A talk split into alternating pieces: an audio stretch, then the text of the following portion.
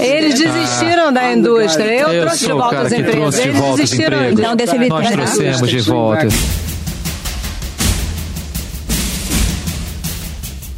Interrupções, bate-boca e raciocínios incompletos. Foi assim que o primeiro debate entre os presidenciáveis norte-americanos pode ser resumido. Até o Brasil foi lembrado no encontro entre o republicano e atual presidente Donald Trump e o democrata Joe Biden. Mas isso é um assunto para tratarmos mais para frente. Há 33 dias da eleição, o embate entre os candidatos foi marcado por um Trump falastrão com diversas interrupções ao seu adversário. Senhor presidente, o senhor campanha concordou que os dois lados teriam dois minutos sem interrupção. O seu lado concordou com isso, portanto, por favor. Em determinado momento, e visivelmente irritado, Joe Biden chegou a pedir que Trump calasse a boca. Will you shut Who is up, on, man? listen, who is on your list, Joe? O clima esquentou de vez quando o assunto foi as ações de combate à pandemia do novo coronavírus nos Estados Unidos. Trump até tentou defender sua gestão sanitária, mas era constantemente lembrado do episódio da conversa com o jornalista Bob Woodward, em que admite que subestimou a Covid-19 para não criar pânico na população. O presidente não tem um plano. Ele não esclareceu nada. Ele desmentiu, ele sabia como essa questão era séria desde o início, lá em fevereiro. Ele reconheceu isso em gravações. Ele disse que não disse que sabia porque não queria deixar a população em pânico.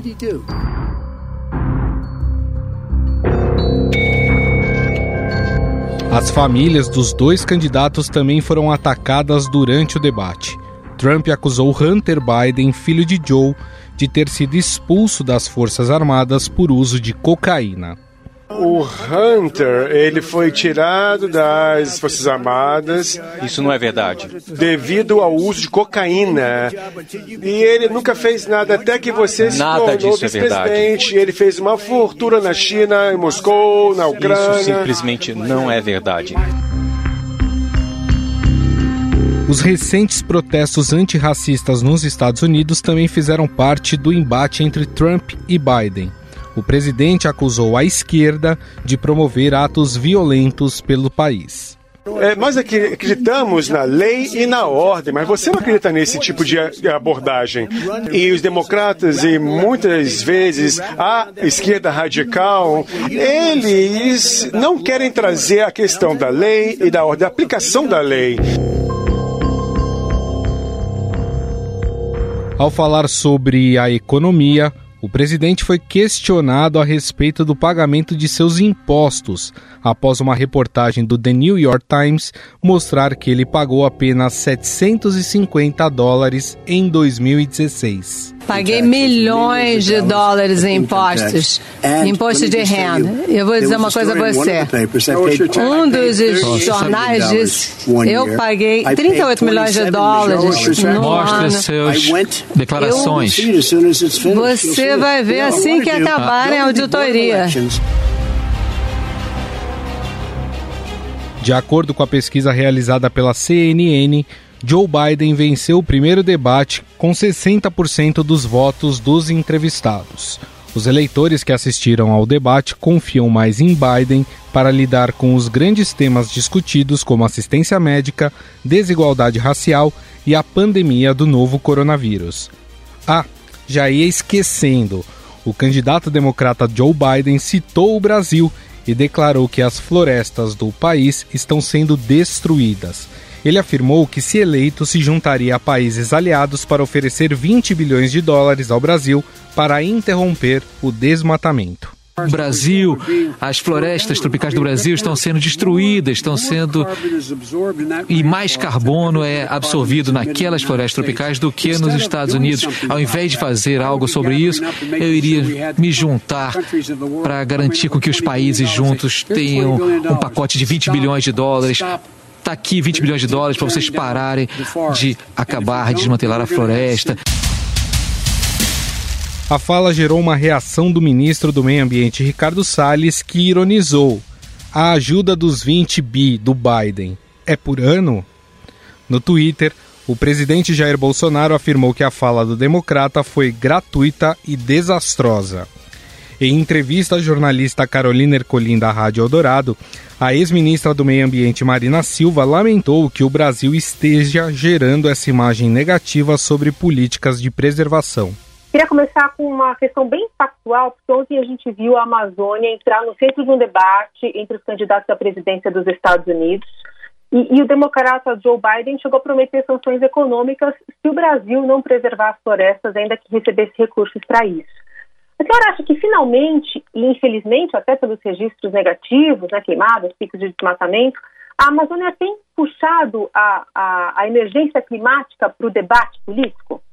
É lamentável que depois do Brasil ter sido visto pelo mundo inteiro como parte da solução, porque você pode dividir o movimento ambiental no Brasil e a governança ambiental no Brasil em dois momentos. O momento em que o Brasil agia por pressão externa, o momento em que o Brasil começou a assumir a governança ambiental a partir ali do final da enfim, principalmente a partir de meados dos anos 90 e final, é, início dos anos 2000, e começou a ser visto como parte da solução. E durante um longo período ser respeitado internacionalmente como aquele que estava dando as melhores respostas para redução de perda de biodiversidade, combate ao desmatamento, criação de unidades de conservação, é, e agora nós voltamos para aquele período da década de 80 em que o Brasil passa a ser pressionado de fora para dentro, em função das políticas de desmonte da governança ambiental brasileira e de uma visão negacionista do governo Bolsonaro, juntamente com o ministro Salles. Então, nós estamos no centro do debate internacional do problema das mudanças climáticas, não da forma positiva como nós é, vínhamos sendo vistos pelas práticas que vínhamos é, levando a cabo, a ponto de figurarmos no debate é, presidencial dos Estados Unidos da forma como figuramos. É claro que o candidato disse que ele iria articular recursos para que tivéssemos condições de fazer com que, enfim, se tenha controle dessa situação e aí sempre fomos e temos que ser firmes. Qualquer ajuda tem que ser respeitando a nossa soberania. Afinal, qual a repercussão desse debate? O que muda após esse primeiro encontro? Sobre isso, conversa agora com a correspondente do Estadão em Washington, Beatriz Bula.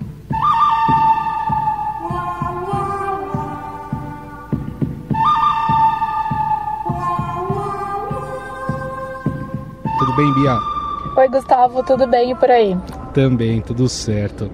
Bom, a impressão que deu, pelo menos aqui para os brasileiros, Beatriz, é que tivemos é, uma sessão de bate-boca e troca de acusações ao invés de proposições de ideias. Esse é o mesmo sentimento que paira aí nos Estados Unidos?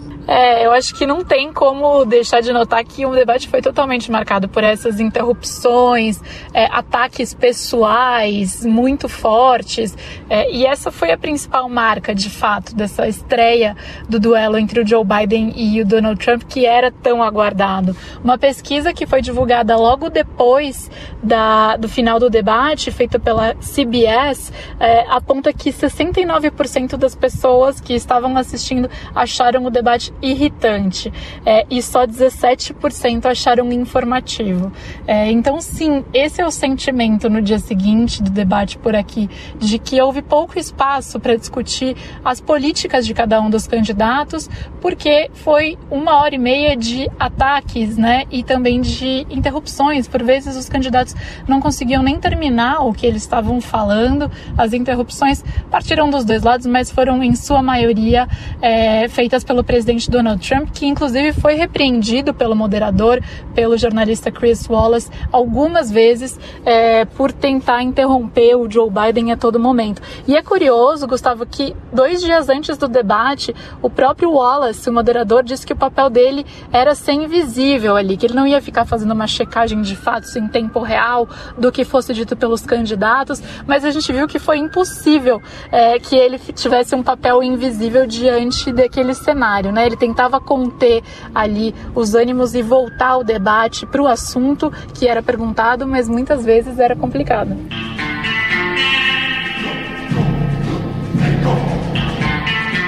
Diante dessa repercussão negativa em relação a esse primeiro encontro dos dois, dá pra gente é, dizer que os próximos encontros devem ser diferentes desse primeiro?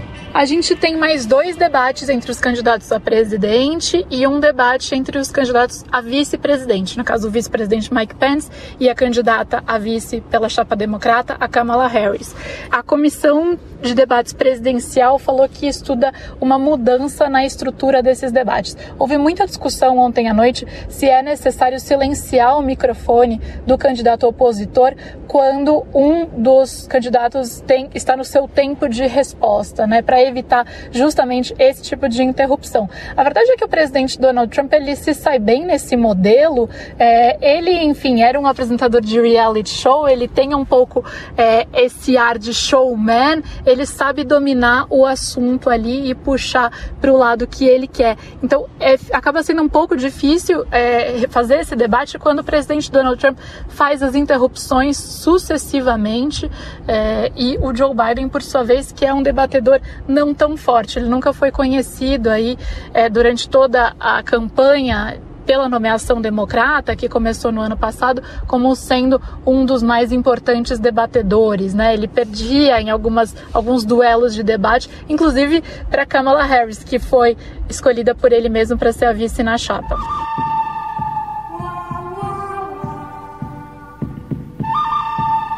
É, alguns temas que foram debatidos ali, deu para a gente perceber que serão a tônica aí do, do encontro, do embate entre os dois candidatos. A gente pode citar os atos antirracistas, a pandemia do novo coronavírus, a economia americana. Esse deve ser o mote, então, aí da discussão entre os dois. Exatamente. E a gente não viu tantas novidades assim por parte do que eles defendem sobre cada um dos temas, com relação ao que a gente já tem assistido durante a campanha eleitoral e no caso do Trump também nas coletivas na Casa Branca, no Twitter dele, onde ele é muito ativo.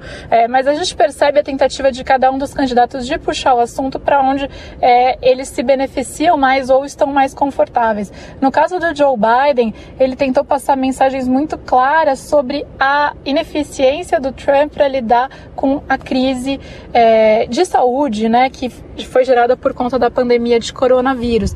Então ele faz alguns apelos aí até quase dramáticos aos eleitores. Ele fala: quantos de vocês acordaram hoje e tiveram um lugar vazio na mesa, né, da cozinha é, na hora do café da manhã porque algum familiar ou amigo morreu de Covid-19? Os Estados Unidos têm mais de 200 mil mortos é, por Covid-19. Então ele fazia todo tempo ele tentava puxar essa ideia, mostrar que o presidente Donald Trump não tem um plano para conter a crise, seja ela política, é, é, econômica ou de saúde. É, sinalizou que o sugeriu que o Trump não é confiável quando ele fala da vacina. Ele falou esse é o mesmo cara que falou no começo do ano que o vírus não era nada e que estava tudo sob controle.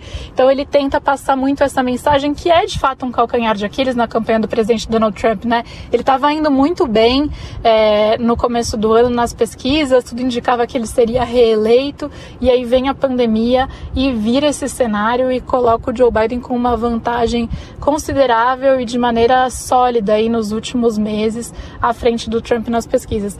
Já o Trump, ele tenta colar a ideia de que o Biden está na política há 47 anos e não promoveu grandes mudanças é, no país e é, também é, a ameaça de que o Biden vai destruir o país. Então ele fala fala que o Biden quer colocar novamente a economia em shutdown, né, ou seja, fechar novamente a economia como medida de contenção do coronavírus, é, e que isso vai destruir o país e que só ele é capaz é, de reerguer o país após essa crise. O Trump é bem avaliado quando o assunto é economia entre os eleitores. Mas como você mencionou, tem uma série de outras questões que estão aparecendo e vão continuar a aparecer. A questão racial é uma delas. Os protestos antirracismo tomaram conta do país em junho, né? É, e continuam a acontecer. É, o estopim foi a morte do George Floyd, um homem negro é, que foi asfixiado por policiais brancos lá em Minneapolis, Minnesota.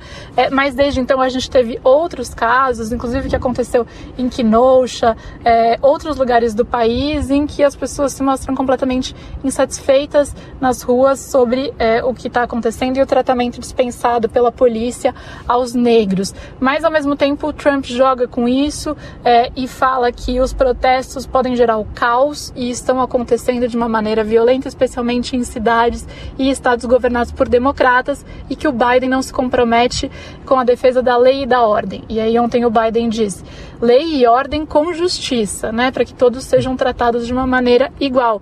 E nessa hora o Biden também aproveitou é, para mandar um recado que é importante para um eleitorado que ele está buscando, que é um eleitorado moderado e ainda indeciso. Há poucos eleitores indecisos, Gustavo, nesse momento na campanha presidencial americana. A maioria já sabe se quer votar pelo Biden ou pelo Trump. O que as campanhas precisam fazer é convencer os eleitores a votar, já que o voto aqui não é obrigatório.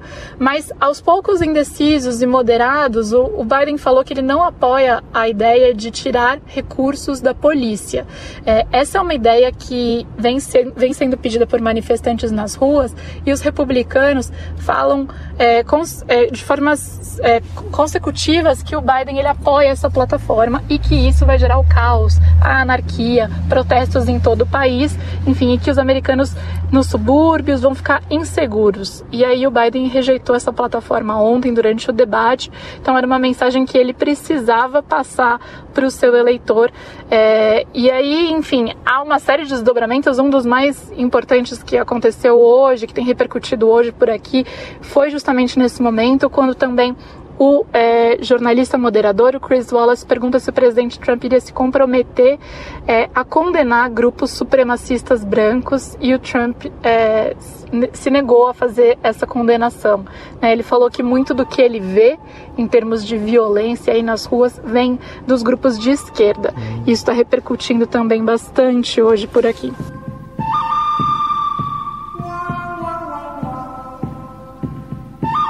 Bom, Beatriz, um outro tema que foi discutido aí, que a gente percebeu que tirou o Donald Trump do sério, foi a questão da declaração do imposto de renda, o quanto que o Donald Trump teria pago de, de imposto de renda, 750 dólares para um multimilionário. Como é que essa história está repercutindo aí? Essa revelação feita pelo jornal The New York Times é, colocou o presidente Trump na defensiva. Ele sabia que ele ia ter que responder sobre isso no debate e, de fato, ele teve que responder. O jornal revelou que nos últimos 18 anos numa análise aí até 2017, o presidente Trump pagou imposto de renda em 11 deles, não, não pagou imposto de renda em 11 deles, e que em 2016 ele pagou apenas 750 dólares. É, e um pouquinho antes do debate, o próprio Joe Biden divulgou a declaração de imposto de renda dele mesmo, ou seja, colocou mais é, gasolina aí nessa, nessa fogueira. E o Trump, na verdade, ele se esquivou de dar grandes detalhes, ele falou que paga milhões de imposto de renda, é, mas não explicou aí, então o que levava o New York Times a, a com base em fontes, é, em uma investigação, é, concluir que ele pagou apenas os 750 dólares. Deve ser um tema que ainda será explorado nos próximos debates aí entre os dois candidatos. O Biden chegou a levantar esse assunto também na discussão, é, mas o presidente Donald Trump conseguiu sair sem maiores explicações. Para a gente encerrar, Bia, vamos vamos falar do Brasil, que foi lembrado aí no, durante o debate pelo candidato democrata Joe Biden, né?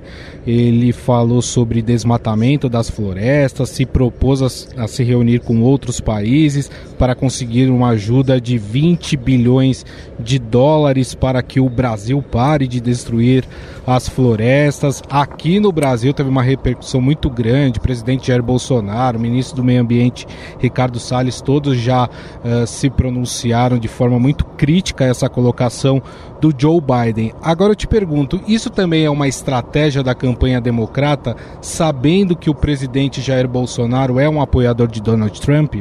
essa ideia de que o Brasil está destruindo a floresta é, é, uma ideia que o Biden já, é, já falou anteriormente, em outra ocasião, inclusive sobre essa questão de é, compilar aí um fundo, é, organizar um fundo internacional para oferecer ao Brasil.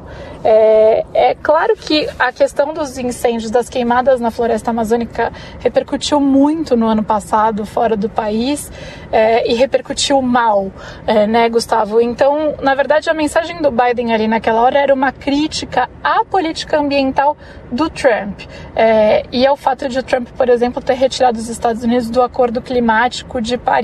Esse tema das mudanças climáticas ele é muito caro a uma parcela do eleitorado democrata e o Biden está falando diretamente com eles, né? Um eleitorado mais jovem, mais progressista, que vem cobrando o partido a adotar políticas aí mais assertivas sobre as mudanças climáticas. Então ele fala isso para atacar o presidente Donald Trump, se compromete a colocar de novo os Estados Unidos no Acordo de Paris. Aí ele falou que a floresta tropical do Brasil está sendo destruída e que, enfim, que ele ofereceria é, esse fundo em coordenação com outros países, com outras entidades internacionais ao Brasil e que se o país então não parasse de é, destruir a floresta, haveria consequências econômicas significativas. É claro que o candidato Joe Biden ele sabe que é, há um alinhamento aí entre o presidente Trump e o presidente Jair Bolsonaro.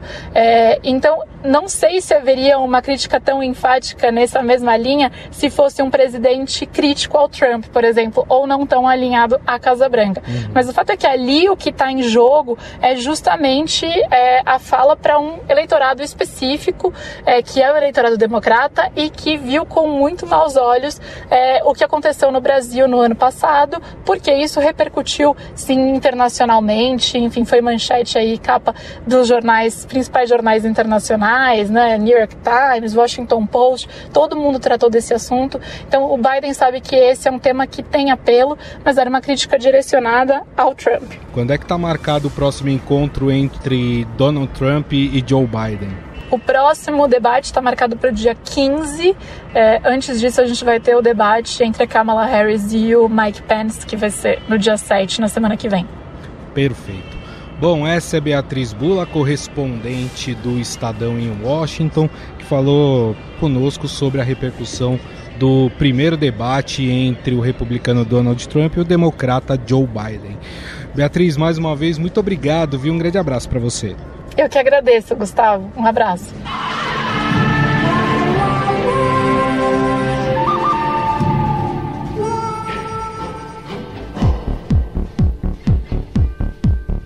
Estadão Notícias. O Estadão Notícias desta quinta-feira vai ficando por aqui. Contou com apresentação e produção minha, Gustavo Lopes, e montagem de Moacir Biasi. O editor do núcleo de áudio do Estadão é Emanuel Bonfim. O diretor de jornalismo do Grupo Estado é João Fábio Caminoto. Mande seu comentário e sua sugestão para o e-mail podcast@estadão.com. Um abraço e até mais. Estadão Notícias.